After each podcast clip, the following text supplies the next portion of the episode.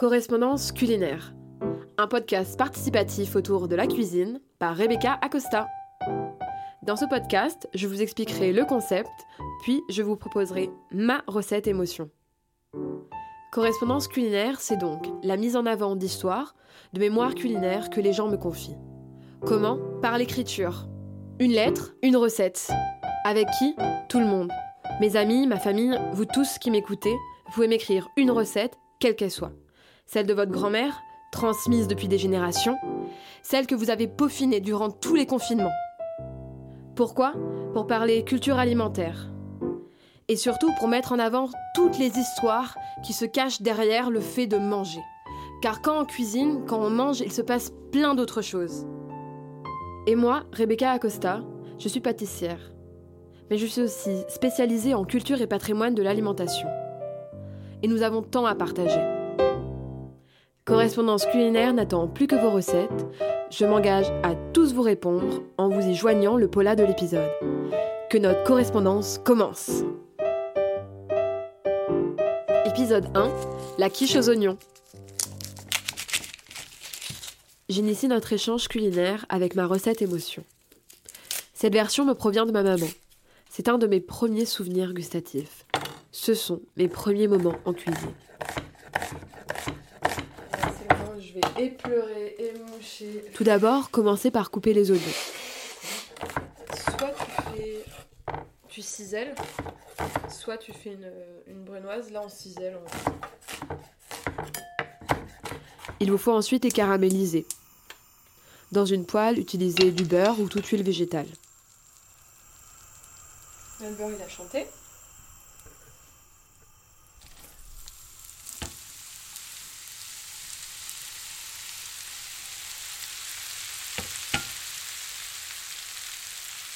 Et là, on va juste saler. Et, euh, et, après, on va faire à feu doux. On mélange de temps en temps, mais pendant ce temps-là, on peut faire la suite de la recette. Alors, deuxième partie, on attaque la pâte. On va faire fondre le beurre, on va faire chauffer en fait l'ensemble et faire l'ensemble dans une casserole. Euh, et ben en fait, moi j'ai appris comme ça avec ma maman. Et c'est après en école de cuisine que j'ai découvert que c'était pas du tout orthodoxe, mais c'est beaucoup plus rapide. Ça nécessite euh, juste un récipient, on peut tout faire dedans, moins de vaisselle. Donc dans la même casserole, vous allez faire fondre du beurre, un peu d'eau, un peu de sel. Et là, il n'y a, pas de... quantité. Ça va être un peu du ressenti. Je mettrai quand même une recette écrite. Vous attendez que ça fonde à feu très très doux, puis vous ajoutez la farine.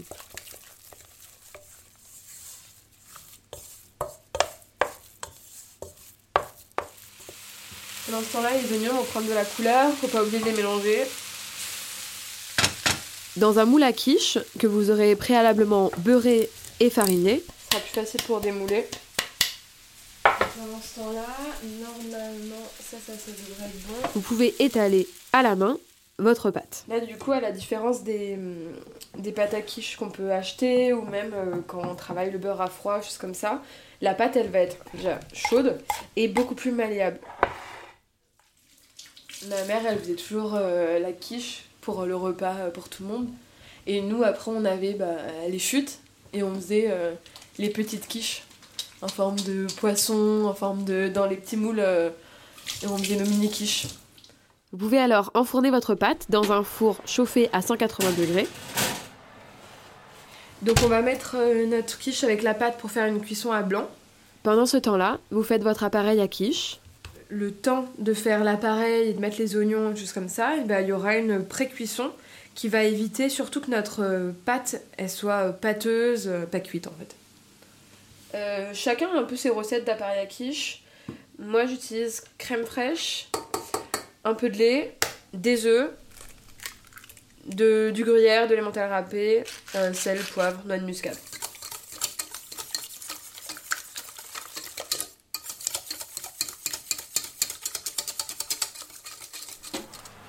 Une fois l'appareil réalisé, Le fond de quiche est la cuit.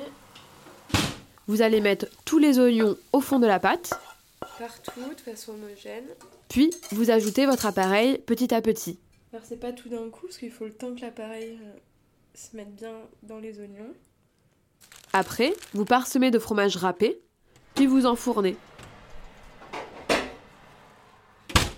Là, on va mettre un premier timer pour 20 minutes, histoire de voir comment ça cuit. Puis aussi pour euh, tourner la quiche si possible, afin d'avoir une coloration homogène. En règle générale, oui, 30 euh, minutes, 35 minutes, et ça devrait être prêt.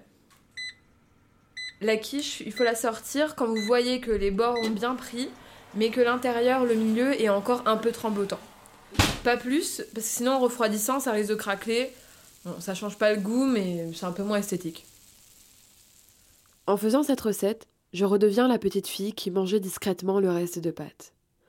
Aussi, dès que je mange une quiche, je me sens obligée de comparer. Cette recette maternelle me semble bien entendu toujours la meilleure. Ce que j'aime dans cette recette sont les souvenirs qu'elle réveille. C'est bien ma Madeleine de Proust. C'était Correspondance culinaire, épisode 1, la quiche aux oignons. D'après une idée originale de Rebecca Acosta, au montage et à la création sonore Jules Moreau, composition musicale de Matteo Acosta. Alors, tous à vos fourneaux, et surtout, n'hésitez pas à nous écrire.